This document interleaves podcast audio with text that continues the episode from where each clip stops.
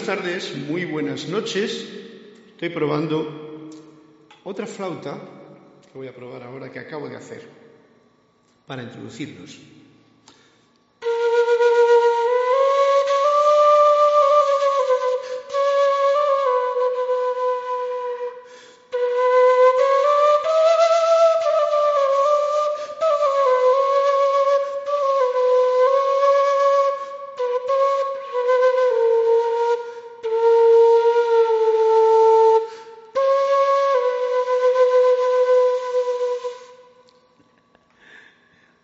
Así van las buenas tardes, las buenas noches directamente desde em, eh, Panamá, Grupo Serapis Bay, en la clase de la voz de Yo Soy y estaba probando, ahora voy a mirar los comentarios, esta flautita que me acabo de fabricar ayer por la noche, una flautita de metal, sí, encontré este trocito y digo, voy a fabricarme una flauta, mira, y la acabo de probar ahora, luego escucharé a ver cómo suena en la emisión tiene para afinar y todo aquí, que es este madero que he metido, los agujeritos que les he hecho. Fijaros qué sencillo es hacer una flauta, ¿no?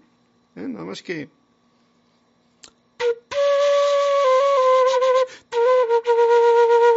Y suena bonito, suena bonito, la iré practicando.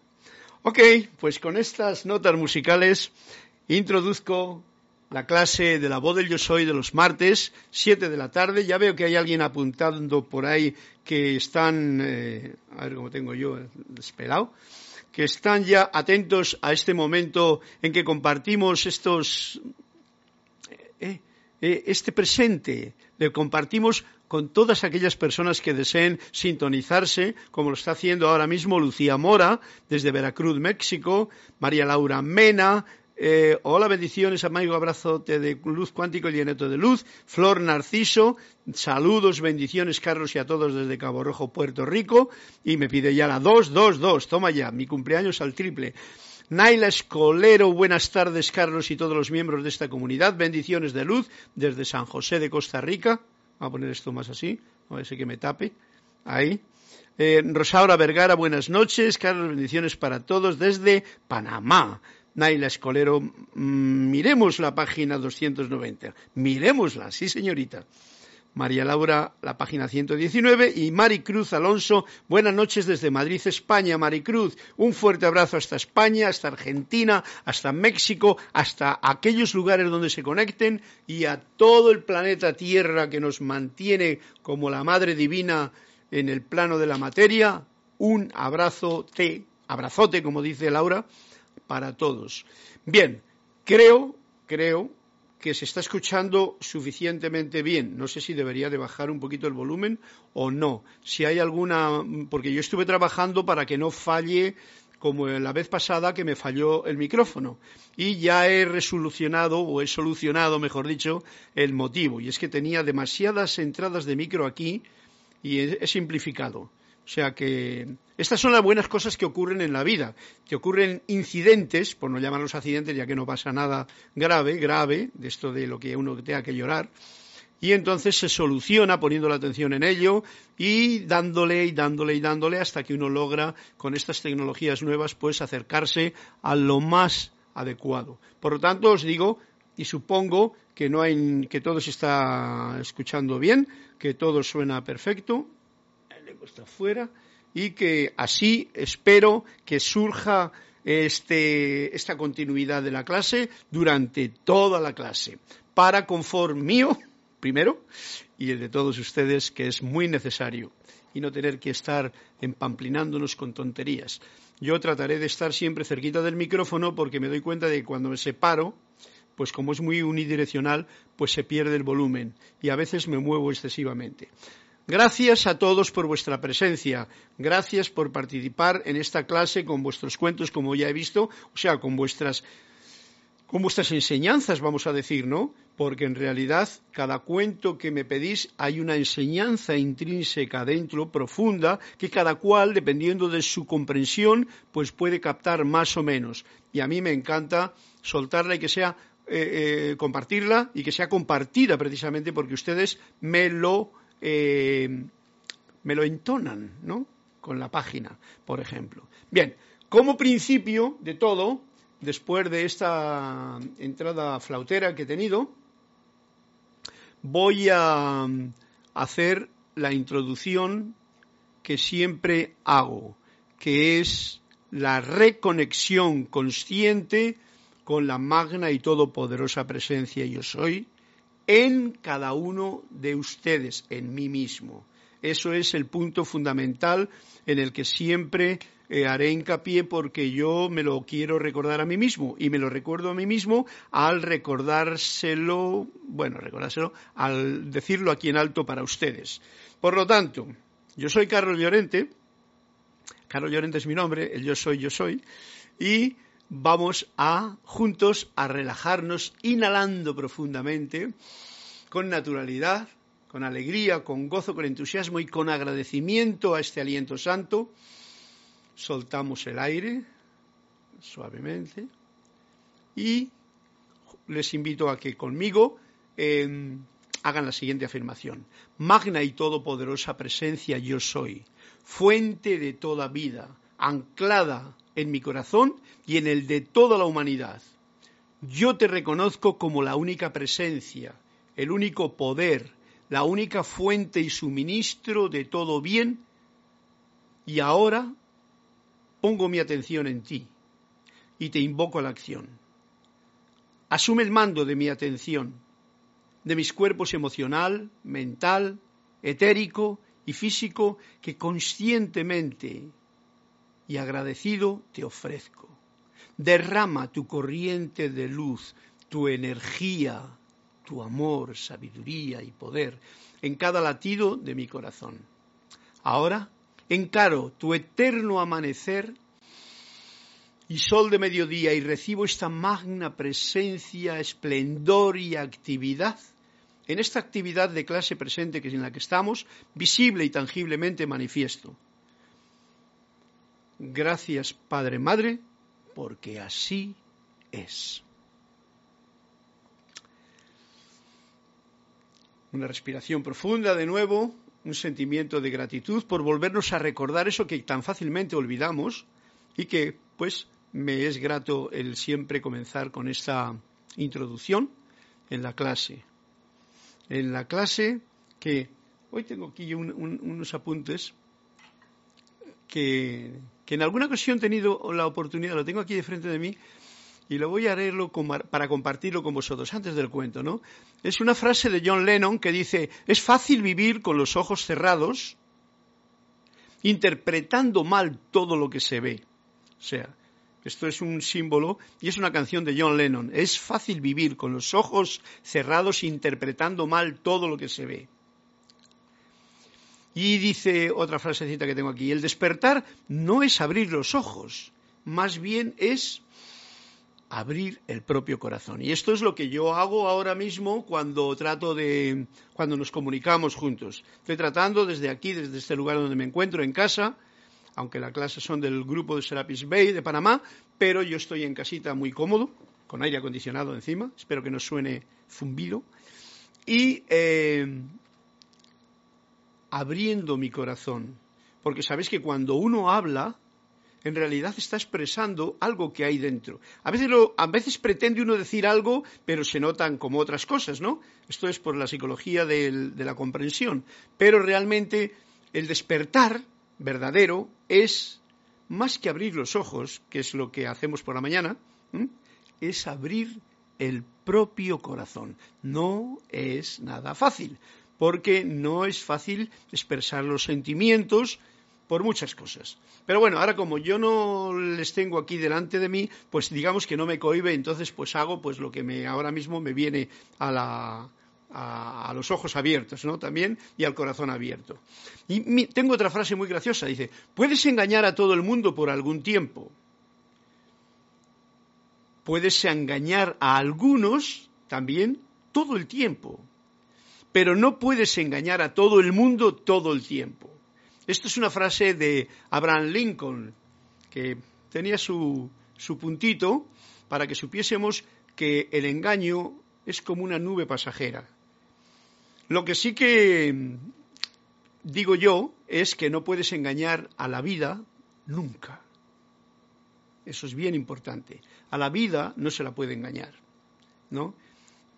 Pero uno sí que puede engañarse a uno mismo. Ojo al dato. Y entonces vivir en plena ignorancia y muy engañado.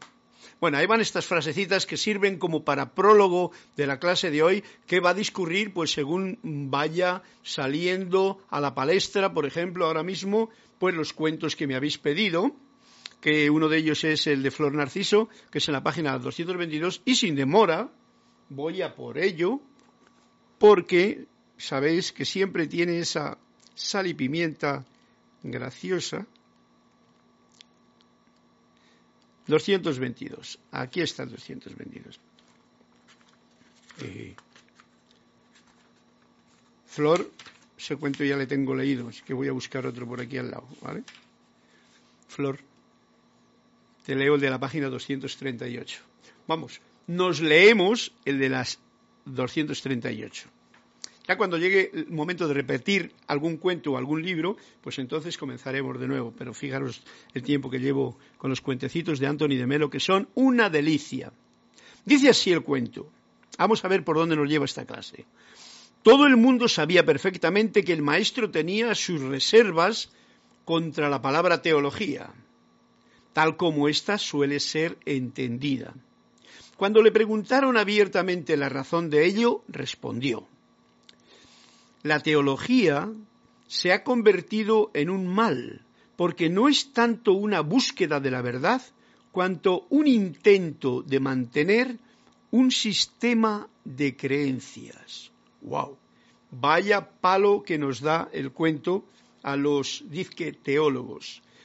Todos podéis comprender esto la teología que es el tratado de Dios, o sea, tratado de Dios, cuando los grandes libros de San Agustín, de la Iglesia, en fin, todo ese rol que se ha llevado muy a cabo, que incluso pues los, los curas tienen unos estudios que se llaman de teología, se ha convertido en un mal porque no es tanto una búsqueda de la verdad, que es lo que debería de ser. Y ahora os lo digo, lo he dicho muchas veces, no se trata de libros, no se trata de hablar de lo que los maestros dicen, vamos al grano, se trata de estoy buscando la verdad en mi vida dentro de mí o estoy entretenido, como decía Jorge, jugando al metafísico con libros y con cosas que, por supuesto, es, una bendición no vamos a negarlo, es una bendición, pero podría ser un entretenimiento y no una búsqueda verdadera de la verdad.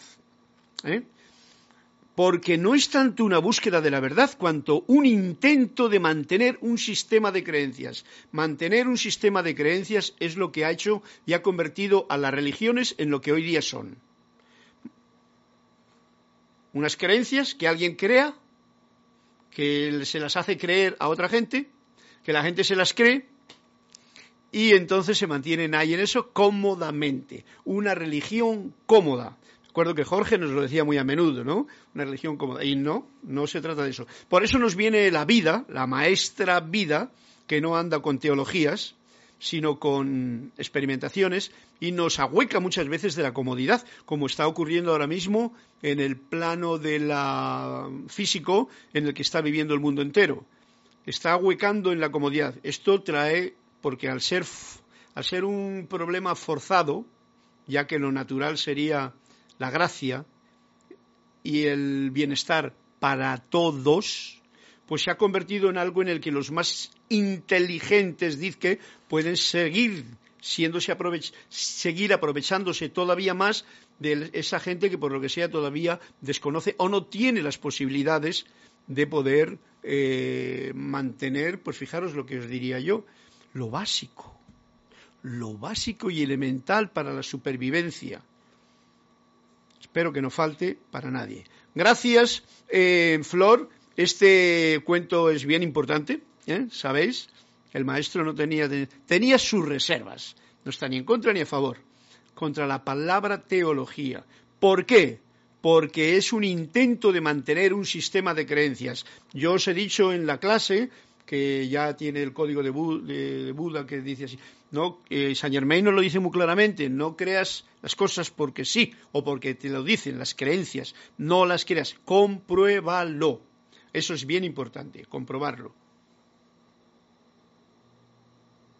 Porque tiene que comprobar todo hoy día es bien necesario estar atento, es bien necesario y cuidar uno mismo y su entorno. Ah, pues siguiendo aquí un poquito la frase, se me viene a la vista, dice, el mayor diablo ahora mismo en este planeta no es el demonio, es la ignorancia. Y dice, donde hay ignorancia y miedo, la luz no se manifiesta en plenitud. Donde hay ignorancia y miedo, la luz no se manifiesta en plenitud. Y otra frase que digo, escuchar es necesario a la luz del corazón. Y esto no es un juego teórico, no es una teología. Escuchar a la luz del propio corazón. Esto ya valía todo, ligado todo con el cuento y con todo esto, con lo de la clase de hoy, que es la voz, que es el yo soy, en el libro de, mm, de Manuel. Luego lo tocaremos, ¿vale? Y tiene mucho que ver todo.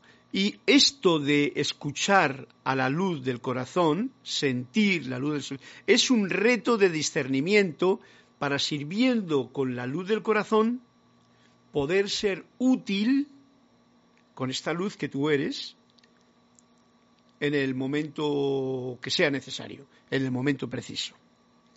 Bueno, pues eso ha sido algunas frasitas. Yo, yo apunto cosas a veces para mí mismo y por eso las comparto porque os he dicho que abro mi corazón. Y bueno, pues ahí me ha salido en ese momento y digo, mira, como nunca lo he hablado, voy a traerlo hoy a nuestra consideración, para que el que tenga oídos para oler, que lo disfrute con el gusto. Mm, Naila Escolero, mensaje cancelado. Leticia López desde Dallas. Un abrazo, Carlos, y a todos. Y todo perfecto, sonido e imagen, lo dice Naila Escolero. Muchas gracias. Me alegro mucho de tener el feedback tuyo, Naila, y de esa forma ya estamos tranquilos. Muy buenas noches, Carlos. Dios te bendice desde Miami, nos dice Charity del Shock. Bueno, pues entonces teníamos otro cuento, pero voy a intercalar, porque justamente cuando estaba ya a punto de preparar la, la clase, pues digo, voy a abrir a ver qué es el mensaje que hoy nos trae la voz del yo soy, porque yo no puedo dejar abandonado a un lado el libro que da título a esta clase. La abro así, como siempre, ahora lo tengo ya apuntado, pero eso ha sido hace un momentito, y nos viene con lo siguiente, y yo lo digo justo, lo que a mí me gusta recordarme y recordarnos. Ustedes, bueno, a ver, quisiera aprovechar esta oportunidad para agradecerles, amados que están escuchando ahora en la radio, por su lealtad, por su diligencia, por su determinación de asumir una postura, por su liberación en la luz. ¿Veis? Estamos hablando del mismo tema. Liberación en la luz. Mantener y asumir una postura. Y sabéis que lo que estaba diciéndonos era eh, ver, escuchar la luz en el corazón. Una postura para su liberación debido a esta luz que tú eres y que yo soy. Y nos sigue diciendo, ustedes, en el conocimiento de la presencia que palpita en sus corazones, son intrépidos frente a toda creación humana. Son maestros de sus mundos en el reconocimiento de su presencia. O sea, cuando tú reconoces a la presencia y ese poco yo se pone al servicio de la presencia, entonces eres maestro, ¿sí? Porque somos maestros y alumnos a la vez. Estamos aprendiendo y recordando, etcétera, etcétera. Mm. Eh, conocimiento de su presencia, pero invóquenla a la acción. Eh, aunque seamos eh, son maestros de sus mundos en el reconocimiento de la presencia, pero nos invita de nuevo, invóquenla a la acción. Invocar, como hemos hecho hace un momento. Ahora que han caído en la cuenta plenamente de la necesidad de armonizar sus sentimientos, a fin de permitir que la presencia pueda fluir a través de ustedes. Cuando se la invoca, ¿qué ocurre? Que la atención va a esa parte, ahora, quizá en el libro nos diga dónde, dónde tiene que poner uno la atención, y en ese momento tú te conectas más fuertemente en vez de estar desconectado porque el poco yo se me va con algún problema o algún deseo o alguna situación, pues se conecta con el verdadero ser que tú eres, que yo soy. Y entonces los sentimientos, todo se armoniza, todo se prepara y a fin de permitir que entonces que ocurra que la presencia pueda fluir, o sea, que el gran yo soy pueda fluir a través de uno mismo, de ustedes, a fin de realizar cualquier servicio dado, o sea, cualquiera. Ahora estamos en una clase, ¿no? Pero igual ustedes están ahora dentro de un rato haciendo una tortilla española o mexicana, ¿no? Pues ahí también. Una alegre conexión hace que esa situación se convierta en un momento de maestría consciente. Em, cualquier servicio dado, sinceramente les felicito, nos dice el maestro. Recuerden que ustedes son responsables de sus mundos. El, otro día, al finalizar la clase, esa clase que se me cortó y todo el rollo, pero que no importa, lo principal quedó allí, y lo leo por si las moscas, dice, ustedes son el creador de todo lo que le rodea y toda apariencia limitante que pueda existir también. De la que no es limitante, también. Y de la limitante, también. Somos cada uno de nosotros, consciente o inconscientemente, los creadores. Esto no es más que necesario no olvidarlo. ¿Para qué? Para que si soy el creador, pues cree algo que merezca la pena ser creado. Y si no, pues estate tranquilito y, inventa la manera de hacer algo natural que no te vaya a, a desmadrar los sentimientos, por ejemplo. ¿Por qué? Porque eh, la creación viene a partir de un estado de armonía. Tú no puedes crear en un estado de borrachera o, desarmonía, ¿vale? De los sentimientos. Cuatro cuerpos listos, enderezados, y en ese momento se crea. Lo digo yo porque yo esa es la forma en que yo utilizo para, por ejemplo, cuando me pongo a hacer algo de música, ¿no? Que podía hacer más, pero que no hago mucho. Pero de todas maneras, eso es como fundamental. La armonía, el estado de tranquilidad, paz en mente, en sentimientos, en parte física, que no me duela nada que me desarmonice, etcétera, etcétera. Recuerden que ustedes son responsables por sus mundos. ¿Esto qué quiere decir? No que tengo que estar dando cuenta, sino, que todo lo que yo hago en mi mundo, todo me va a, de una forma u otra a recaer sobre mí de una forma u otra. También. O sea, ley de causa y efecto. Lo que yo hago me va a volver pero no poniéndonos muy filosóficos ni teológicos como pena de castigo, sino como que es algo que es mi creación. Y como es mi creación, pues ahí va a venir y voy a tropezar con ella en cualquier otro momento porque es mía. ¿Comprendido? Es muy sencillo y no, no debemos de ponernos demasiado pendencieros o pecaminosos o castigadores o culpables o etcétera, etcétera, que es algo muy, vamos a llamarlo cristiano así entre comillas, ¿vale? y que generalmente ha ocurrido mucho en nuestras vidas. Eso no tiene nada que ver con la luz de la presencia que fluye constantemente a través de uno, a través de ti, a no ser que lo invirtamos. Recuerden que ustedes son responsables por sus mundos. Ya tienen la luz ante ustedes. Úsenla. Úsenla. Úsenla para su victoria y liberación. ¿Veis qué hermoso? Este, voy a ponerlo aquí para que este, este punto nos ha salido hoy. Si nos ha salido hoy, me ha salido a mí y lo comparto con ustedes, nos sale a todos. Y esto es algo bien bonito de tener en cuenta para que no nos despistemos. Ok, pues como estamos hablando de luz y el cuento de antes también era de no quedarse atascados, vamos a ver ahora Vamos a pasar directamente, para que no se me olvide, porque creo que estamos hablando del, mismo tema.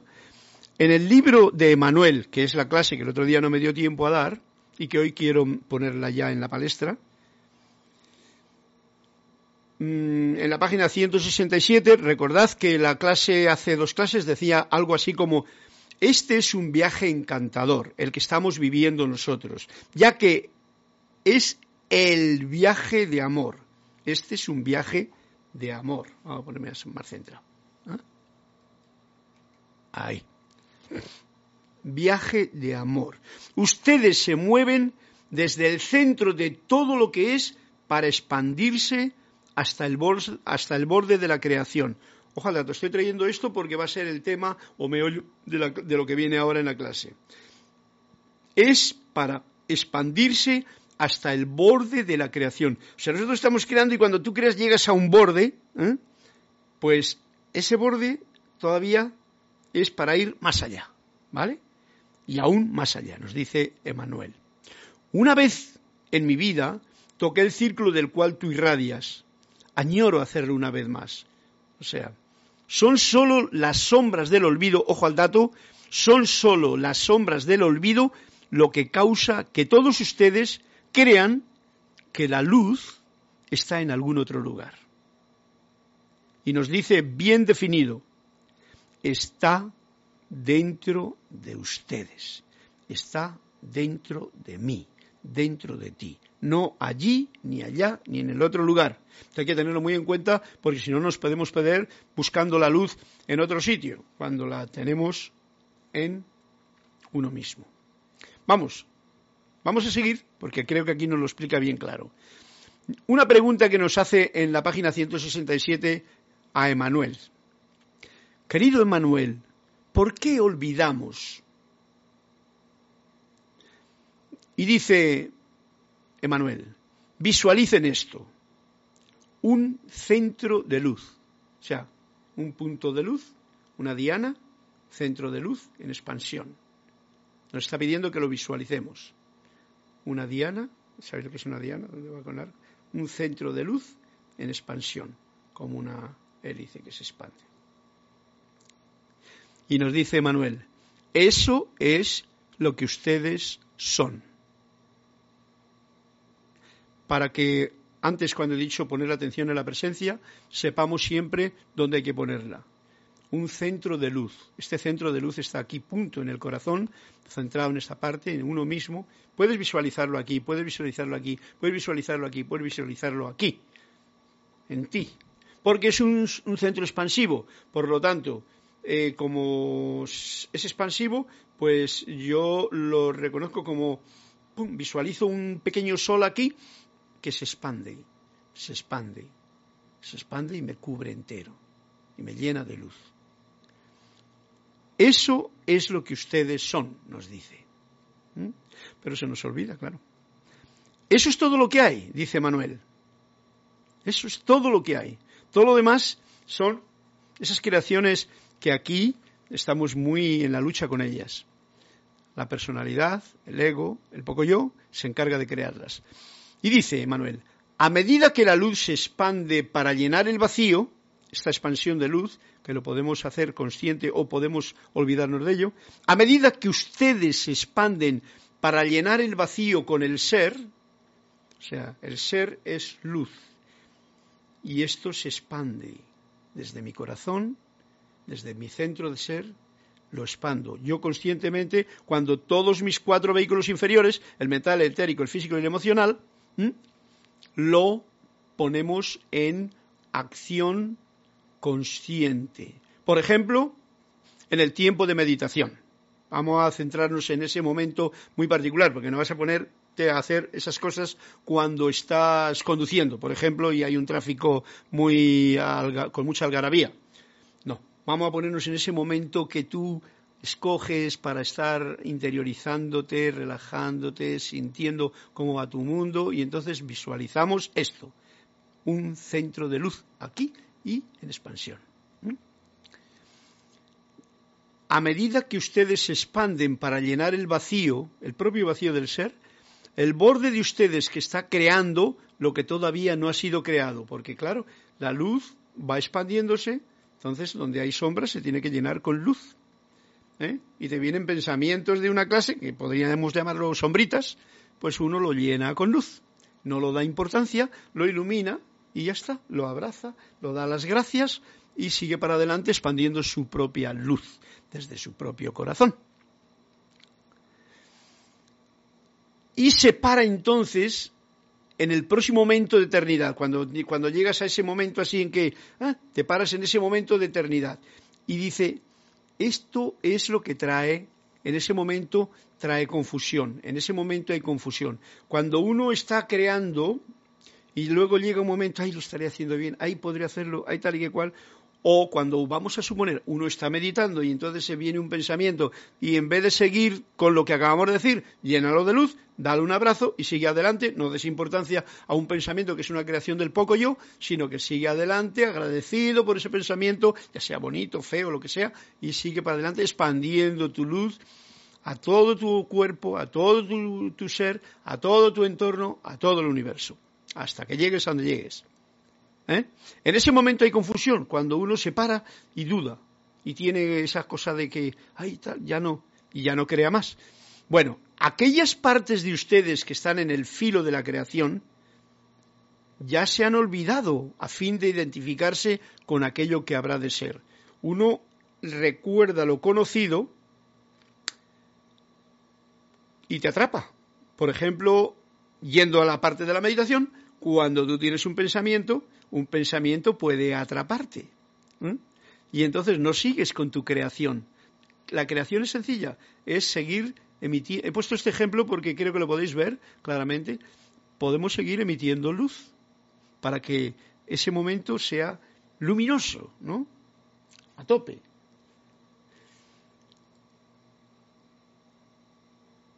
Eh, ya se han olvidado a fin de identificarse con aquello que habrán de ser, en vez de con el acto de la creación en sí.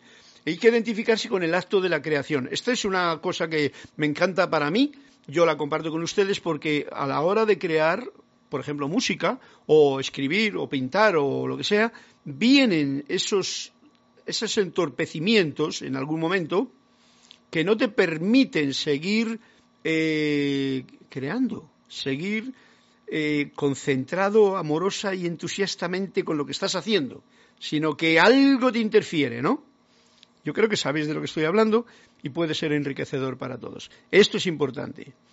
Ser un acto de creación en sí lo más constantemente posible. Esto es lo que hemos venido a recordar aquí. El amor propio, entonces, ese amor propio que uno tiene, le trae de vuelta al alineamiento se da cuenta de que, uy, esto no es, ¿no? Yendo a la mitad, uy, ya estoy enrollado con un pensamiento que me lleva para allá. Y entonces, ok, vale. Y vuelves otra vez a tu centro luminoso. Ustedes recuerdan y el vacío es entonces se llena con amor. Amor, luz, verdad, todo es uno, con palabras diferentes que a veces definen demasiado. Y nos dice Manuel, la definición humana es como el dibujo que un niño hace sobre la arena. Todos lo habéis visto o todo lo habéis hecho, un dibujito en la arena de un castillo, de una casita, de un animalito, de lo que sea. Así es la definición de la humanidad. Entra una ola y con un suspiro es todo unicidad otra vez. Es una imagen bien hermosa para que nos demos cuenta de eso por lo que muchas veces estamos lloriqueando, porque te borra tu creación, esa ola en un suspiro, te lo borra, te lo quita. Y en realidad, si lo miramos desde la óptica universal, eh, la vida es, nos lo han dicho muchas veces, es un suspiro. Ahora mismo que está viendo, estamos viendo cómo pasa tan de repente todo, tan rápido todo, el tiempo y todo, ¿no? Ya estamos casi, casi eh, ya en abril. Abril, marzo. Hoy estamos a 6 de abril, fijaros, ¿no? Ya esto vuela. Parece que hace cuatro días eh, y ya llevamos un año y medio aquí con este, esta historia y con toda la tecnología que nos deja atrapados, ¿no? bueno, bien bonita la imagen que nos ha traído y bien grande el recordatorio. Primero, nos olvidamos. ¿De qué nos olvidamos? De que eh, somos centros de luz. Y esto es lo que todos somos, lo que cada uno de nosotros es. Y esto es todo lo que hay. Todas las demás cosas que estamos poniendo las está poniendo ya sea la personalidad, ya sea el poco yo, ya sea las creencias, ya sea todo lo demás. Pero la luz que hay en ti, y eso no se habla de ello. Nada de teologías, como decía el cuento de, Flor. nada de teologías. Se experimenta, se siente y se vive. Y cada cual lo vive y lo experimenta en su nivel. Y eso es una maravilla. Ok, pues esto es el punto que hoy nos ha traído Emanuel. Luego, si hay tiempo, seguimos, pero voy a continuar con un cuento o con alguna, no sé si hay alguna pregunta o alguna historia al respecto. Ah, gracias, Agüita. El Alonso Moreno Valencia desde Manizales nos saluda también y Celia Costa, Dios les bendice a todos, buenas noches. Ok, bueno, pues yo estoy aceptando los saludos, los abrazos, los cariños y la atención suya para poder seguir discerniendo sobre estos temas que salen hoy a la palestra. Naila Escolero me está pidiendo la página 290, ahí que vamos a ir ahora con el cuentecito de la página 290, porque Naila Escolero, Esco, perdón, Naila, no quiero romper tu nombre. Naila Escolero. Miremos, miremos la página, o sea, no. Página 290. Vamos a la página 290, Naila, que dice así, 89, 290. Los discípulos quedaron desconcertados cuando oyeron al maestro decir que el mal, visto desde una perspectiva más elevada, es bueno, que el pecado es una puerta de acceso a la gracia. Y los discípulos se quedaron, uh, ¿cómo puede decir eso? Y tal, ¿no? Creo que generalmente los discípulos, los alumnos, que están todavía en un grado grande de ignorancia, pues no puede tener una visión amplia de la cosa el maestro sí la tiene y por eso ellos se quedan desconcertados mientras cuando dice que el mal, visto desde una perspectiva más elevada, ¿ves de cuenta? Cuando uno eleva la vibración, es bueno. Y que el pecado, eso que llamaban pecado en, en tiempo de pecadores, es una puerta de acceso a la gracia. Lo importante, ¿cuál es? Ni el mal ni el pecado. Lo importante es la gracia ¿eh? y el bien. Seguimos. Entonces les habló de la historia de Cartago. Veamos. Una especie de espina clavada en la carne de la antigua Roma. Cartago está ahí en España. Cuando Roma finalmente arrasó Cartago, se relajó, se debilitó e inició su decadencia. Allí en Cartagena, en Cartago, era un lugar, España, Iberia, la ibérica, había un buen vinito, había buenas cositas ricas y, no, y entonces conquistaron aquello y entonces se lo... ¿eh? comenzó su decadencia. Si desapareciera todo mal, concluyó el maestro, el espíritu humano acabaría pudriéndose. Estas palabras son para muchos podría ser duro porque porque no porque como que estamos como diciendo no nos acordamos de que lo que los maestros nos dicen, lo que Hércules dice, el pan entero. Y el pan entero, el pan antiguo era así, era redondo y duraba mucho tiempo. Y entonces eh, tenía una parte que era dura, el currusco se llamaba en mi tierra. Mi madre hacía pan para, para un mes entero. Y entonces, no porque era panadera, sino porque en un día a la semana te tocaba hacer pan y tenías el horno a tu disposición. Y entonces hay una parte blanda, esa es la que nos gusta a todos, la parte blanda, ¿no? Hay para mojar y para ahí, qué rico. Y luego hay una parte dura, que está muy rica también, pero que hay que saberla disfrutar. Bien. Y nos dice, entonces eh, Hércules está diciendo que tomemos la hogaza entera de pan, lo duro y lo blando. Y aquí el cuento nos lo está diciendo también, ¿vale, Naila?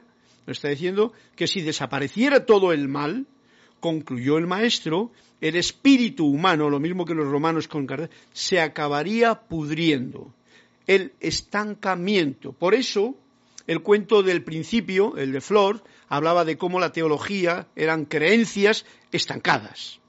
Con eso, los curas podían ya, teólogos, engordar bien y creerse que ya tienen cátedra y seguir dando clases de teología, pero no de la búsqueda de la verdad en uno mismo. Entonces, muy serio. y es muy interesante tenerlo muy en cuenta para no quedarnos enfrascados solamente con lo que eh, me gusta, con lo agradable y tal, no, son las dos partes. Por ejemplo, ahora mismo estamos viviendo un momento más crítico en, en la humanidad. Bueno, pues esto, según este mismo cuento que nos cuenta Naila Escolero, es un bien, pero visto desde un punto más alto. Ese punto más alto es cuál es? El punto que ustedes, que yo puedo ver cuando interiorizo y me veo a mí mismo como un ser de luz, no como un ser en necesidad y esclavo de las vicisitudes y de las ignorancias de los que sueñan sueños de infierno. Vamos a llamarlo así porque esa es la realidad. De los que están atrapados en El Señor de los Anillos, que yo hice la música y que me encantaba la obra, os dais cuenta de que en la película, porque el libro es una maravilla, la película es una especie de, de, te han cortado todo lo bueno y te han dejado muchos orcos. Bueno, pues ahora mismo hay muchos orcos en el mundo ¿eh? que hacen el papel de orco, no de servidores de la luz, pero también hay muchos servidores de la luz. Y a esos son a los que nosotros estamos llamados a manifestar, a ser servidores de la luz, no de la luz allá, sino de tu luz que ilumina el camino tuyo y el de los demás. Y esto es lo que dice el maestro, que cuando se estanca la cosa, cuando no hay nada por lo que preocuparse, por lo que todo está bien platito y tal, pues entonces dice, el espíritu humano acabaría pudriéndose. Por eso tan importante estos momentos que estamos viviendo en la actualidad. Y que a todos, si os habéis dado cuenta, cada uno personalmente, nos está acuciando a la imaginación, al sentimiento, a la acción, de otra forma diferente que como la rutina anterior nos lo tenía previsto. Y esto es una maravilla. Por lo tanto, gracias, maestro, por este punto de vista, gracias por el el pan entero, que Hércules y Amazonas nos lo dicen, que no lo perdamos y los maestros también, y recordar que la vida se compone de luz y de sombras. Y yo y tú estamos aquí para expandir esta luz en mis propias sombras. ¿Comprendido? Muy, muy, muy, muy sutil. No me vaya a pensar que yo soy luz y tú eres sombra. Pues vaya que hay mucha gente que lo ha estado haciendo durante mucho tiempo y aún siguen con ese run run. No, no, no, no. Aquí dentro está la luz, aquí dentro están las sombras. Y las dos partes son buenas, como dice aquí el cuento de Naila. Y las dos partes tienen su sentido para que yo no me quede atascado en, la confort, en el confort de, ay, qué bonito, todo está iluminado, todo está bien, no me falta de nada. ¿Ok? Gracias por este cuento. Ah, dice que, se escucha súper.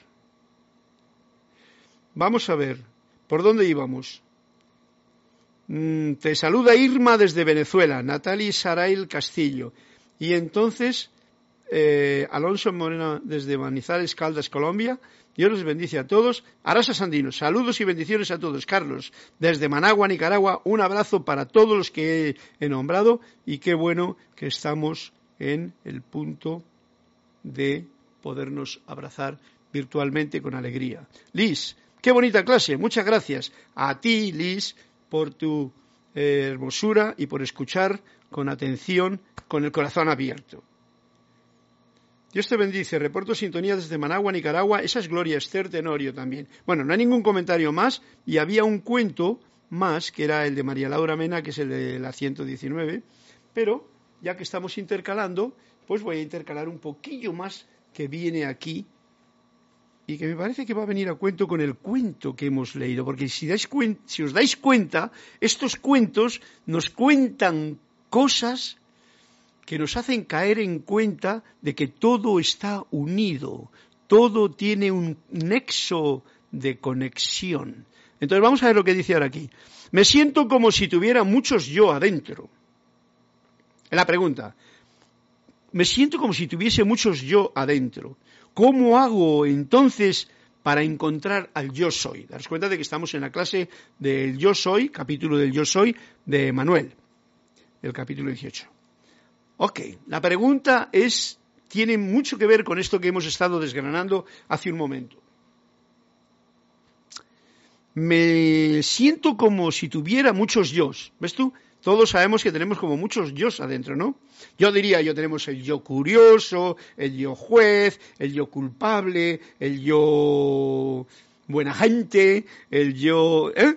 ¿Eh? El yo misionero, el yo salvador del mundo, el yo que ayuda a todo el mundo, el yo quejoso, el yo cabroncete, eh, todos esos yos que hay por ahí, ¿vale? De todo, porque hay de lo uno y de lo otro. Bien. ¿Cómo hago entonces para encontrar al yo soy? Dice la pregunta. Vamos a ver lo que nos dice el maestro.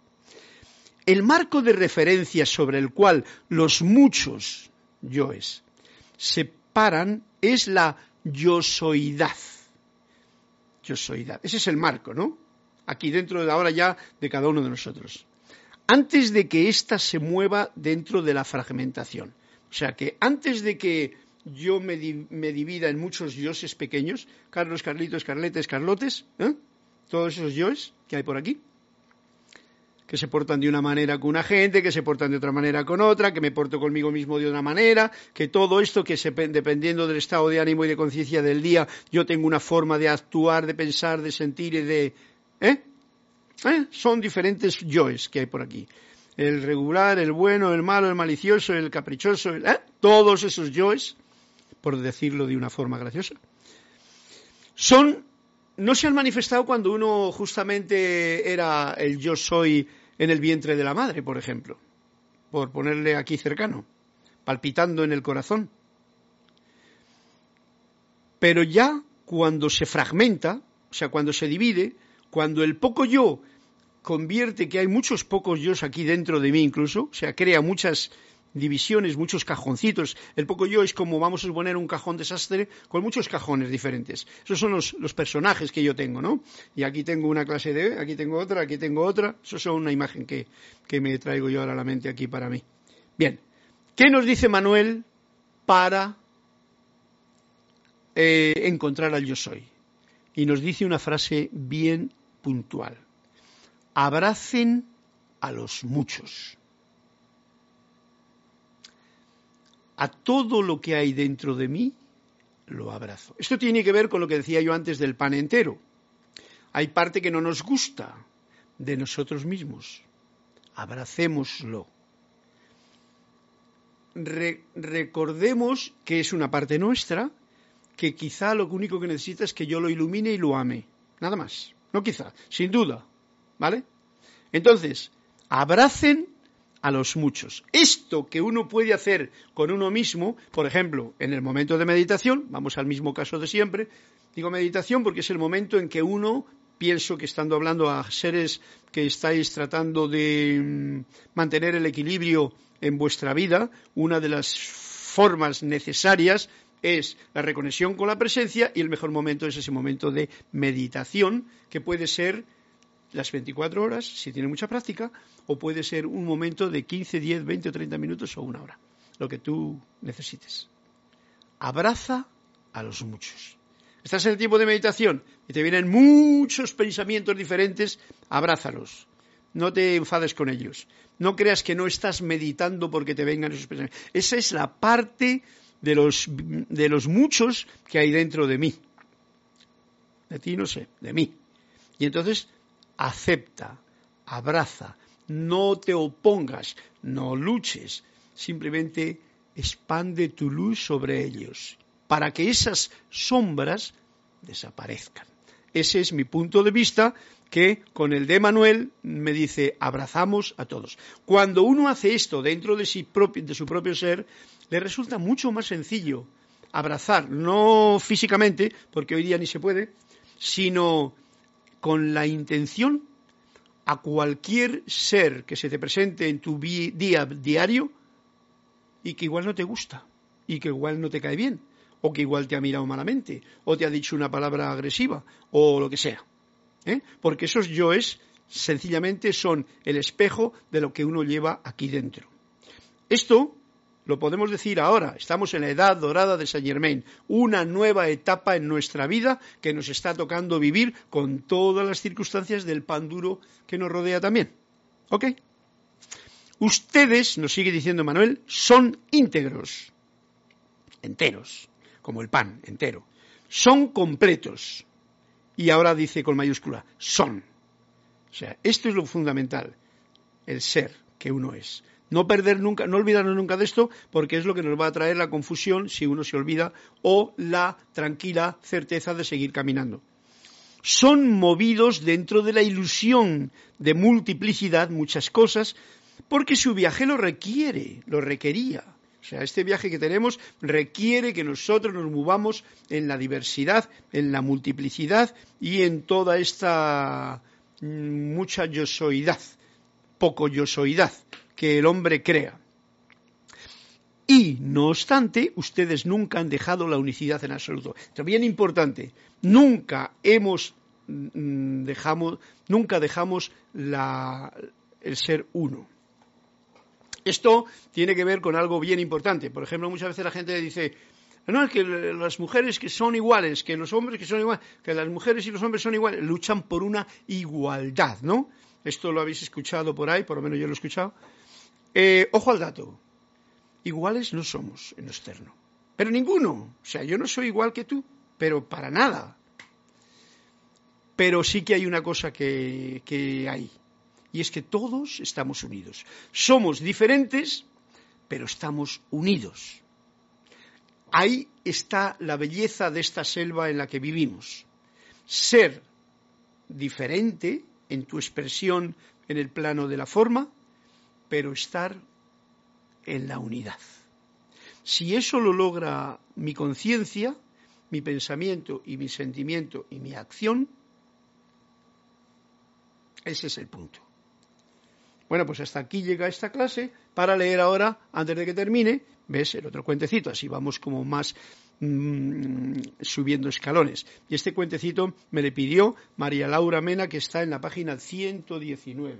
Veamos a ver qué es la salsa y la pimienta del cuento de Laura. Página 119. Mira, pues está también sin leer. Laura Mena, para ti y para todos nosotros, especialmente para mí, este cuentecito. En la fiesta de cumpleaños del maestro, un discípulo se negó en redondo a beber siquiera un vaso de vino. Mientras deambulaba por la sala, tropezó con el maestro, el cual le hizo un guiño y le susurró Todavía tienes algunas cosas interesantes que aprender, mi querido amigo, le dijo el maestro con un susurro a este que iba de yo no bebo ni una gota de vino. ¿Cuál, por ejemplo? le respondió. Por ejemplo, esta. Podrías rociar con vino la esterilla que empleas para orar. Y todavía seguiría la esterilla empapada de Dios. ¡Wow! Bueno, este es el broche, Laura, que has puesto ya con este cuento a todo lo que hemos estado cerrando, ¿no? Para saber lo del pan entero, lo de la teología que nos atasca y lo de cómo ahora mismo el maestro le dice a este, mm, ¿cómo se llama? No sé qué palabra es la... Cuando uno es demasiado intolerante, ¿no? intolerantes sería una palabra que definiría esta situación. O yo cumplo la regla. No, me han dicho que el vino es malo. Pues no bebo ni una copa de vino ni nada de esto. Una cosa es eso, otra cosa es emborracharse, otra cosa es beber por costumbre y otra cosa es tal. Tu cuerpo te dice lo que tienes que hacer. Escucha a tu cuerpo siempre. Y el maestro dice, por ejemplo, esta podría ser una cosa que podrías aprender ahora, mi querido amigo podrías rociar con vino la esterilla que empleas para orar, fijaros que si, si, rocía uno con vino no es lo mismo que si la rocía con un, con un perfume, un incienso, un sándalo que huele, oh, que te eleva. No, no, la rocías con vino. ¿eh? Ahí. Entonces se lo rocito ese a vino y dice el maestro, y todavía seguiría la esterilla, yo no lo sé, la esterilla, o sea, él no sé, empapada de la divinidad de Dios. Esto sí que es una buena forma de darnos cuenta de la unicidad absoluta de todo, la unidad que todo tiene y que porque el poco yo, con sus teologías, con sus filosofías, con sus metafísicas y sus leyes de poco yo humanas creadas durante tiempos y tiempos, aún no se ha liberado de los conceptos y creencias que no le permiten sentir la unidad. Cuando uno, eh, a mí también, ¿eh? no, te creas que yo estoy diciéndoos a vosotros, que no me permiten sentir la unidad constantemente y me enrollo con cualquier tontería del poco yo. ¿eh?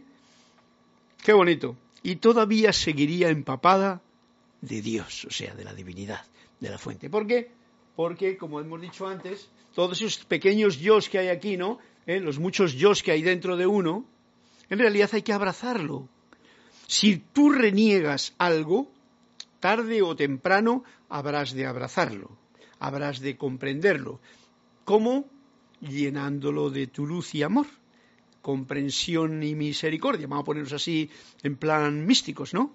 Compasión, misericordia, vamos a llamarlo perdón, liberación, fuego violeta, lo que quieras. Pero sobre todo, sentimiento de unidad, porque tu luz ya no ve eso, ya que lo inunda de luz a ese pensamiento, a esa situación, a ese ser humano que igual te ha saltado con una frase que no te ha gustado ni un pelo.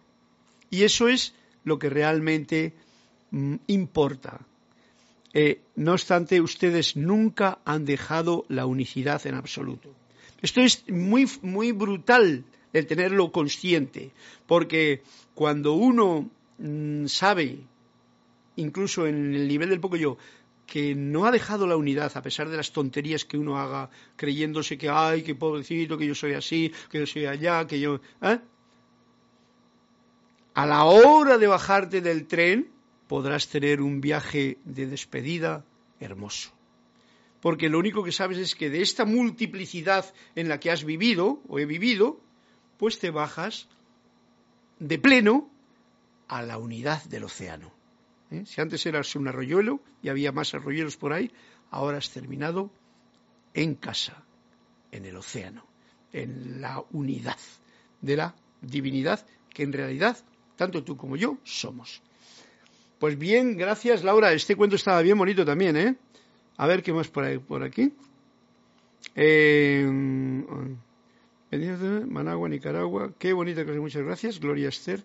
Dios te bendice, reporto sintonía desde Managua. No hay ningún comentario, no hay ninguna cosa más, pero lo que sí que es cierto es que tenemos las 7.59 aquí y entonces tengo yo aquí un piano y hoy me voy a despedir tocando alguna cosa de piano, nada más que sí. Vamos a ver cómo suena. ¿Por qué no, verdad? A ver cómo suena y me pruebo yo a mí mismo.